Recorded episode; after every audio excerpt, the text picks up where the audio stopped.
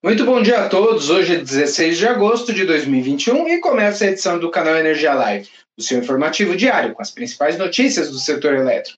Eu sou Maurício Godoy e nesta segunda-feira eu tenho a companhia de Robson Rodrigues, Henrique Farman, Sueli Montenegro e Vanessa Andrade. E temos como destaques desta edição: Segurança de mercado entra na pauta da ANEL. Santo Antônio e outras geradoras negociam ajuda com o governo e o regulador Custo marginal de operação ultrapassa 3 mil reais o megawatt-hora.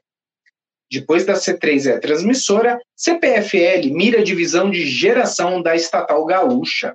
Temos ainda a agenda da semana e o giro de notícias.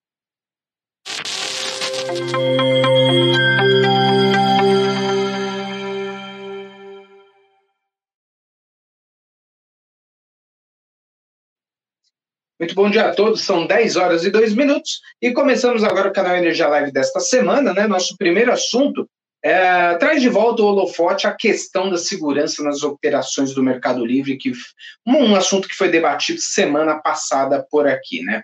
A repórter Sueli Montenegro de Brasília é quem nos conta essa história da ANEL voltando a debater o tema segurança de mercado. Bom dia, Sueli. Parece que a primeira nota técnica da CCE sobre o assunto deverá ser deliberada aí pela agência reguladora, não é mesmo?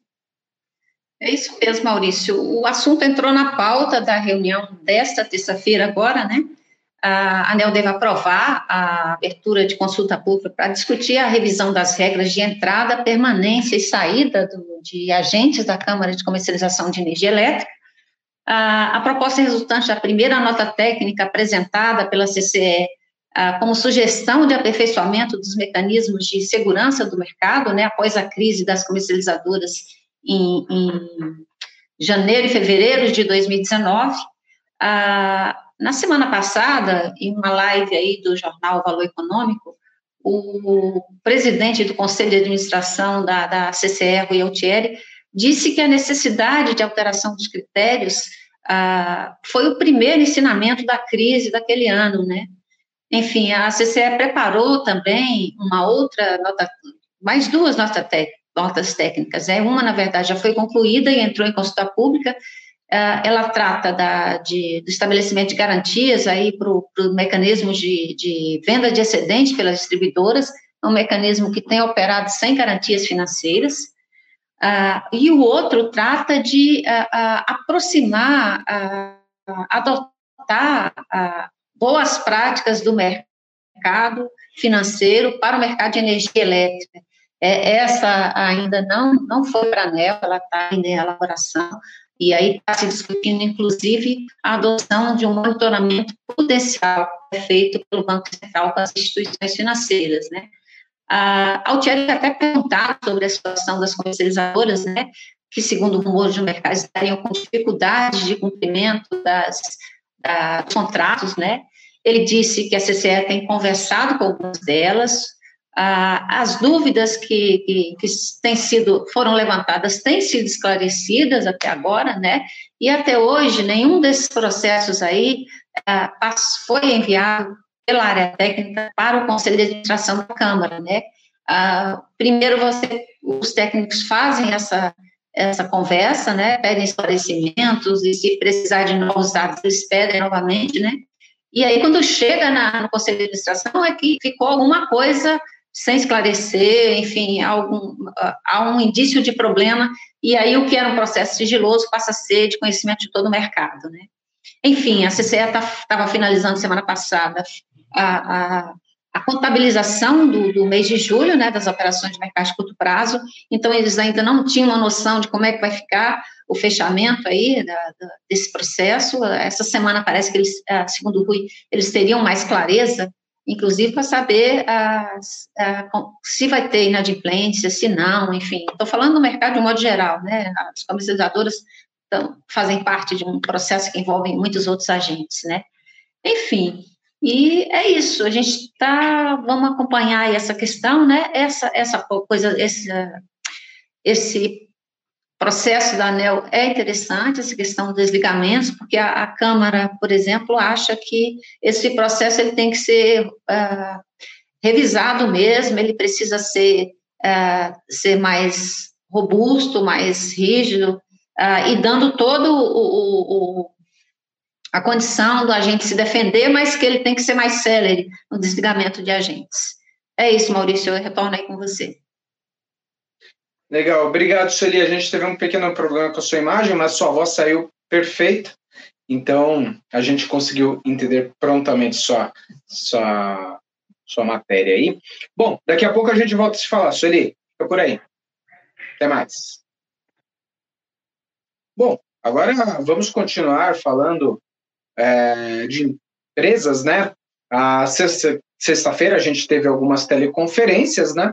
E o, uma delas foi da Celeste, o repórter Robson Rodrigues vem aqui para nos contar sobre os detalhes da empresa catarinense.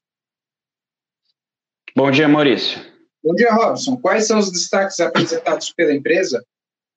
Pois então, Maurício, é, na sexta-feira, em teleconferência com investidores, né, os diretores da, da Celesc, é, enfim, falaram dos planos de investimento, né, e deram alguns dados, né, sobre a melhoria dos resultados, né. Um dos principais insights que a gente viu é que, enfim, as perdas da Celesc melhoraram. Todavia, elas permanecem ainda acima dos limites regulatórios, né. A Claudine Anchit, né, que é a que é diretora de Finanças e Relações com Investidores da Celeste, afirmou que a empresa tem melhorado nos últimos dois anos os indicadores de perdas técnicas e também de perdas não técnicas, né?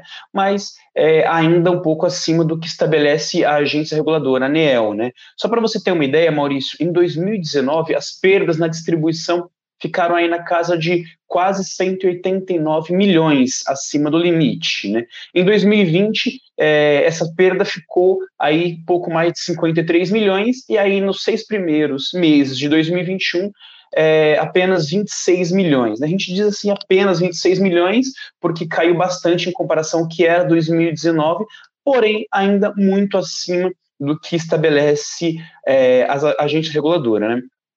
Bom, o motivo disso, obviamente, é a melhoria na qualidade do fornecimento e, enfim, a identificação de fraudes, eficiência técnica foi o que a executiva destacou. Vale lembrar, Maurício, que já nos dados de DEC, FED, né, FEC, que são os níveis de duração e frequência de interrupções, né, esses, esses dados que medem esses níveis, a empresa se manteve também bem abaixo dos níveis regulatórios.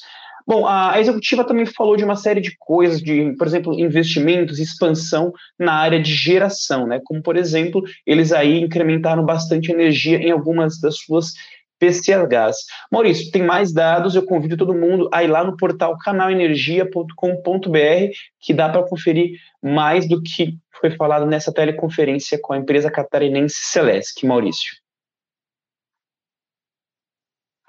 Legal, Robson. Agora quero te pedir também para falar da Light, né, que também apresentou os dados do segundo trimestre desse ano.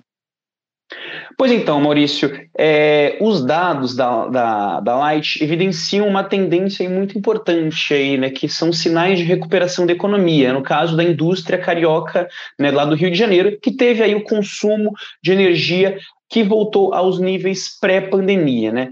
Que a, a Light reportou isso, né? A empresa é, registrou um crescimento de mais de 17% no consumo dessa classe, somando todos os clientes cativos e livres, e o volume ficou aí é, de 1.360 gigawatt-hora. O mercado total faturado da concessionária somou aí 6.176 gigawatt, um aumento aí de 5,8% na comparação com o mesmo período de 2020 que foi justamente o ano afetado, aliás, o ano mais afetado com a chegada da pandemia, já que 2001 ainda continua os efeitos aí sobre a economia de modo geral. Segundo o CFO da empresa, Maurício Roberto Barroso, apesar de o segmento comercial ter apresentado um volume idêntico de crescimento da classe de consumo, é, ainda é, apresenta níveis abaixo, é, se a gente comparar com os níveis que aconteciam pré-pandemia. Segundo a análise da empresa, a expectativa é de que o avanço com a vacinação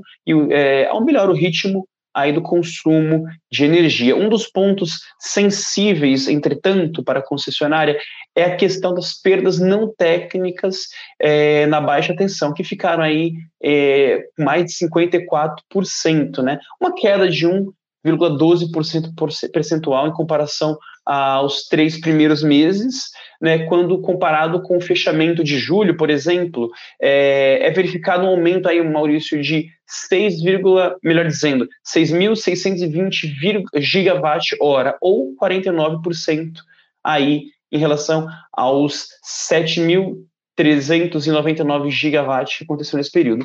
O patamar regulatório é de 36,06%. Maurício, tem mais detalhes também no nosso portal canalenergia.com.br. Não vale dar tanto spoiler. A gente convida mesmo que os leitores vão lá e confiram o que as empresas foram falando. Volto novamente contigo. Legal, Robson. Obrigado aí. Daqui a pouco também a gente volta a se falar aqui no canal Energia Live. Até mais. Bom, vamos entrar então agora no campo da inovação, né? O hidrogênio foi um dos painéis do Enasio Warmap. Quem traz os detalhes é o repórter Henrique Fireman. Bom dia, Henrique. Conta mais aí sobre o, o caminho do hidrogênio aqui no Brasil. Bom dia, Maurício. Bom dia a toda a audiência de mais um canal Energia Live. No evento de aquecimento do Enasio na última semana, o analista técnico sênior da Associação Brasileira de Energia Eólica, André Timóteo, destacou o potencial da fonte para suprir a produção de hidrogênio verde, tanto por meio de parques onshore quanto offshore. Este último demonstrando maior sinergia pela questão do uso hídrico e possivelmente de estruturas já existentes para o segmento de óleo e gás. A associação trabalha atualmente para destravar esse mercado e as questões regulatórias ligadas às usinas offshore, tendo empreendido também estudos internos para analisar os elementos chaves para redução de custos na integração com a tecnologia do hidrogênio. Entre eles está o projeto e construção de um eletro eletrolisador, economias de escala, materiais de aquisição com recursos escassos, eficiência e flexibilidade nas operações, além da taxa de aprendizagem. Já o presidente da Associação Brasileira de Armazenamento e Qualidade de Energia, Carlos Brandão, destacou que o país ainda vive numa fronteira tecnológica para eólica offshore, armazenamento e usinas reversíveis, e que o problema atual recai na confiança dos empresários e investidores quanto à segurança de mercado. Para ele, falta uma perna interministerial não só para hidrogênio, mas para todas as novas tecnologias no país, afirmando ser preciso um sistema de financiamento e gestão de risco para angariar, angariar as atenções do novo empreendedor, algo semelhante ao que aconteceu com a fonte eólica e o Proinfo nos anos 2011 e 2012. Por fim, o presidente do Conselho de Administração da Associação Brasileira de Geração de Energia Limpa, Ricardo Pigato, destacou que quando os números começam a se aproximar da viabilidade econômica, significa que daqui para frente serão ajustes finos e correções para viabilizar esse mercado, apontando a criação de um marco regulatório como fundamental para estimular o futuro desse vetor no país, algo que deve ser definido em 2022. Bom, sobre o debate envolvendo os caminhos para hidrogênio no Brasil, eram esses os destaques. Quem tiver mais interesse pode se aprofundar lá no nosso portal. Agora eu volto contigo, Maurício. Legal, Henrique. É, agora vamos falar de outro assunto aí, outro resultado né, da CPFL Energia, que foi apresentado aí na sexta-feira, e você acompanhou a teleconferência da empresa, né? Quais são os destaques que você faz desse evento? Vamos lá, Maurício. Na teleconferência de sexta-feira, o presidente da CPFL, Gustavo Estrela, afirmou que a companhia está de olho em três principais oportunidades de crescimento nesse ano, estudando os ativos da CELG-T, com leilão marcado para outubro, além dos certames de transmissão do governo e da CEG, a geradora, previstos para dezembro. Segundo o executivo, o interesse maior recai em ativos que a companhia já tem de participação na geradora gaúcha, como nos casos das usinas hidráulicas do Complexo Energético do Rio das Antas, conhecido como Seram, e Energética Barra Grande, conhecido como Baeza. Quando perguntado sobre a hipótese de racionamento, Estrela disse não enxergar nenhum outro cenário que não de 2001, com a compensação e reequilíbrio de contrato de concessão pensando na sustentabilidade do setor ao longo prazo.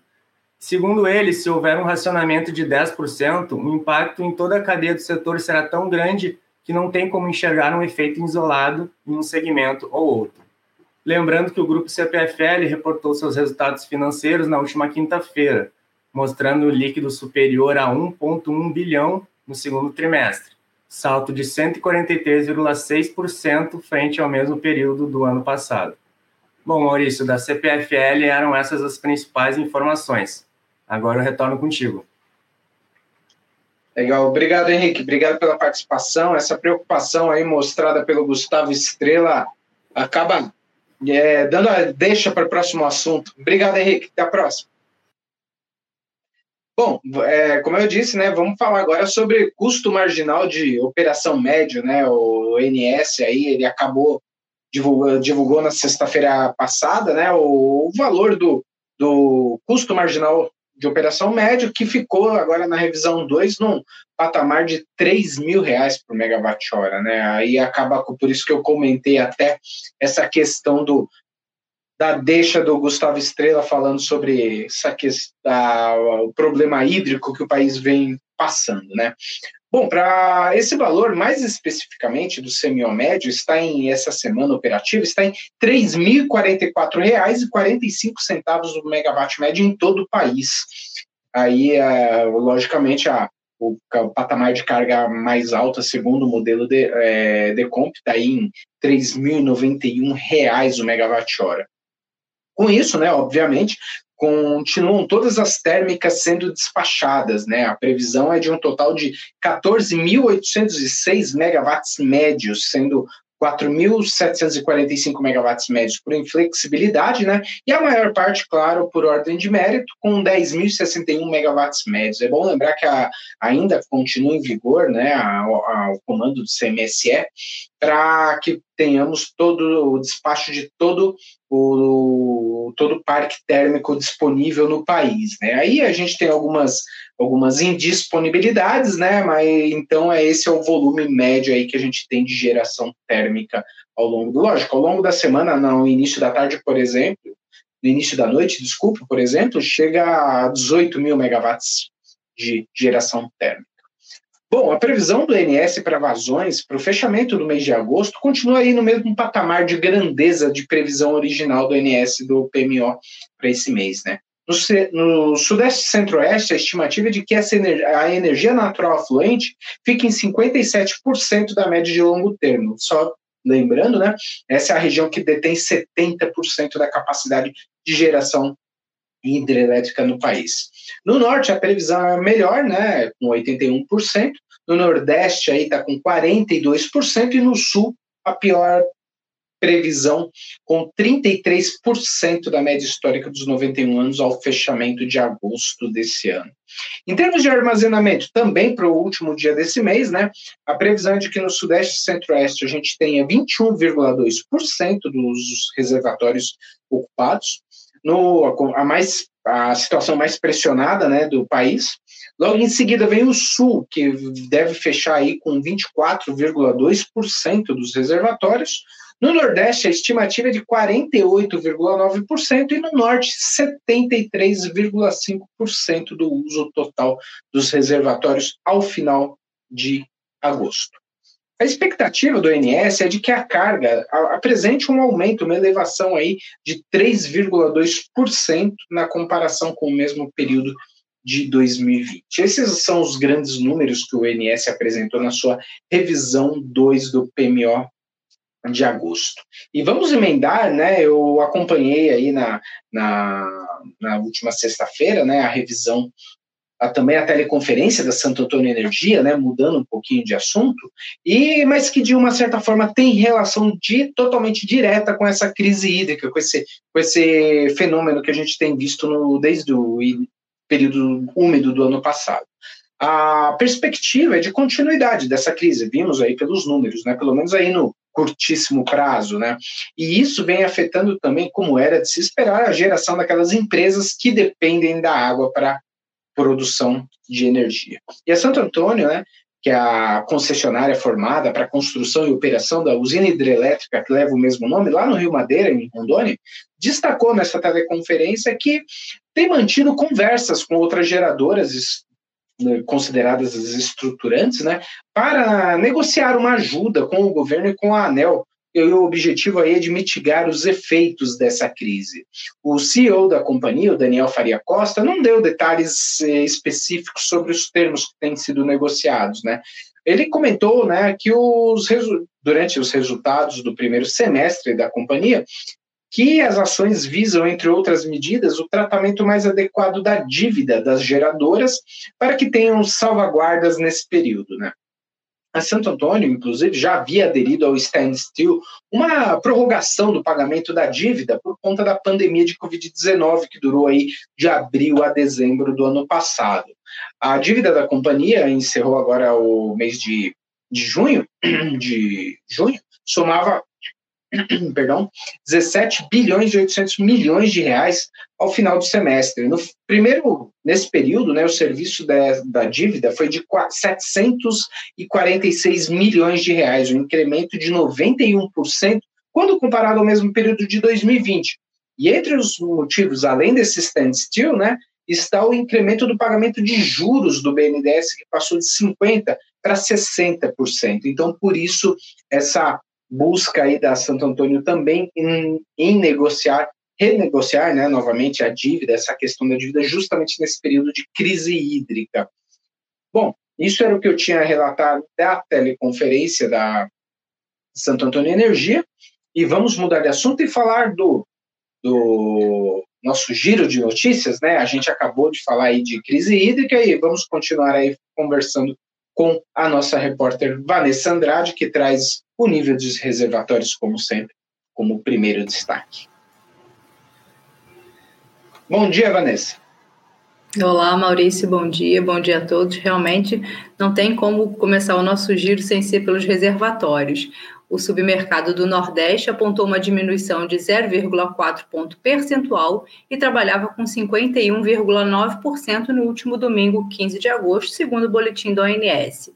A região Norte teve redução de 0,2 ponto percentual e está com 75,9%. A região Sudeste e Centro-Oeste apresentou níveis estáveis de armazenamento e operava com 24,3%. A região sul também apresentou níveis estáveis no último domingo e conta com 36,6% da capacidade de armazenamento. Nosso segundo destaque é sobre a CEMIG GT, que divulgou na última sexta-feira, 13 de agosto, o resumo das adesões ao seu leilão de compra de energia elétrica incentivada solar e eólica para o ACL. O certame recebeu inscrições de empreendimentos que totalizam aproximadamente 4,8 gigawatts de capacidade instalada e 1,8 gigawatts médio de energia. O leilão está previsto para o dia 24 de agosto e os vencedores assinarão contratos para o fornecimento de energia à CEMIG com períodos de duração compreendidos entre janeiro de 2024 e dezembro de 2038. E por último, a CESP informou em comunicado ao mercado que aderiu à repactuação do risco hidrológico da usina hidrelétrica Paraibuna. A empresa terá 451 dias a mais de concessão, mas não renovará o contrato da central de geração conforme já se posicionou no passado. Bem, Maurício, esse foi o nosso giro e eu volto com você. Legal. Obrigado, Vanessa. Obrigado pela sua participação. Até a próxima. Bom, como hoje é segunda-feira, temos a nossa agenda da semana e hoje eu chamo novamente Sueli Montenegro e Robson Rodrigues para dividirem tela aqui comigo.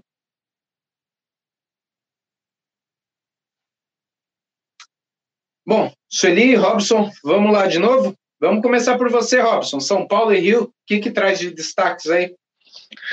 Pois então, Maurício, nós temos aí no Operador Nacional do Sistema, né? Essa semana passada nós tivemos a primeira revisão do programa mensal é, de operação é, e teremos aí até o final da semana a revisão dos dados. De lá eu já sigo para a Câmara, né? Câmara de Comercialização de Energia Elétrica, CCE. Hoje, Maurício, nós temos a liquidação financeira de Angra 1 e 2, referentes a julho de 2021. Também hoje é a data de limite para a divulgação de valores a liquidar da seção dos mecanismos de compensação de sobras e déficits, o MCSD de energia existente. Já amanhã, Maurício, é a data limite do MCSD de energia nova, no dia 17. Na quarta-feira, nós temos também a data limite para a divulgação dos relatórios de desconto da TUSD e da TUSD e das TUST, referente a julho, junho de 2021. Esses eram os principais destaques. Agora eu passo a bola para minha colega Sueli. É isso. Sueli, você, o que, que você traz aí de Brasília? Vamos lá, tem bastante coisa aqui. Vamos começar aí com o ministro Bento Albuquerque, né? O ministro de Minas e Energia, ele cumpre essa semana uma extensa agenda nos Estados Unidos. Está em Houston hoje, onde participa da Offshore Technology Conference e visita uma planta de produção de hidrogênio. Ah, ele segue para Washington, onde tem agenda no Departamento de Energia e na Embaixada do Brasil. Ah, e a última etapa é Nova York, onde ele vai ter encontro com fundos de investimento, dirigentes da Bolsa e da Câmara de Comércio do Brasil-Estados Unidos. Ah, na Câmara dos Deputados, no Congresso, vou destacar a Câmara, tá? Por enquanto, ainda sem agenda de plenário, mas vamos acompanhar para ver se teremos a inclusão na pauta do PL 5829, né, que trata do, do novo marco legal da micro e mini geração distribuída, só lembrando aqui que na semana passada o Ministério de Minas e Energia consolidou um texto que seria de consenso, né, com as associações que representam o, o segmento de mini e micro geração e também com a BRAD, que representa as distribuidoras. Ah, essa proposta, ela prevê a, a, manutenção dos benefícios hoje concedidos à geração distribuída até 2045, e aí criou uma certa polêmica com alguns segmentos, né, enfim, uh, hoje, bom, vamos ver como é que vai ficar a agenda. Uh, por enquanto, uh, deixa me ver aqui. Vamos, vamos para as comissões aqui. É, tá prevista, está prevista nesta segunda-feira, às 14 horas, na Comissão de Legislação Participativa da Câmara, uma audiência pública para discutir os aumentos abusivos na conta de luz. Ah, entre os convidados estão o superintendente de gestão tarifária da ANEL, Davi Antunes Lima, e tem representantes também dos eletricitários e do movimento dos atingidos por barragem. Amanhã, a Comissão de Minas Energia também vai realizar uma audiência pública ah, para tratar do acionamento de usinas termoelétricas e da autorização para a tarifa vermelha, e entre os convidados estão o diretor-geral da ANEL, André Pepitone, e um representante do Ministério de Minas e Energia, que ainda não está, ah, não foi definido, pelo menos até agora. Né? Ah, na ANEL, a gente tem uma pauta também com várias consultas públicas, abrindo consulta, ah, encerrando com aprovação de medidas, além daquele item que eu já mencionei, da abertura do, do aprovação da consulta pública que trata do processo de abertura, manutenção e desligamento de agentes da CCE, a gente tem ah, o resultado de duas consultas públicas já realizadas, ah, que também vão ser ah, votadas amanhã. A primeira é sobre o aprimoramento do mecanismo de realocação de energia em relação aos expurgos de indisponibilidade de usinas hidrelétricas. A segunda é a revisão da resolução normativa 614, ah, que trata dos critérios de indisponibilidade e inflexibilidade de usinas termoelétricas. É, está prevista ainda a abertura da segunda fase de duas outras consultas.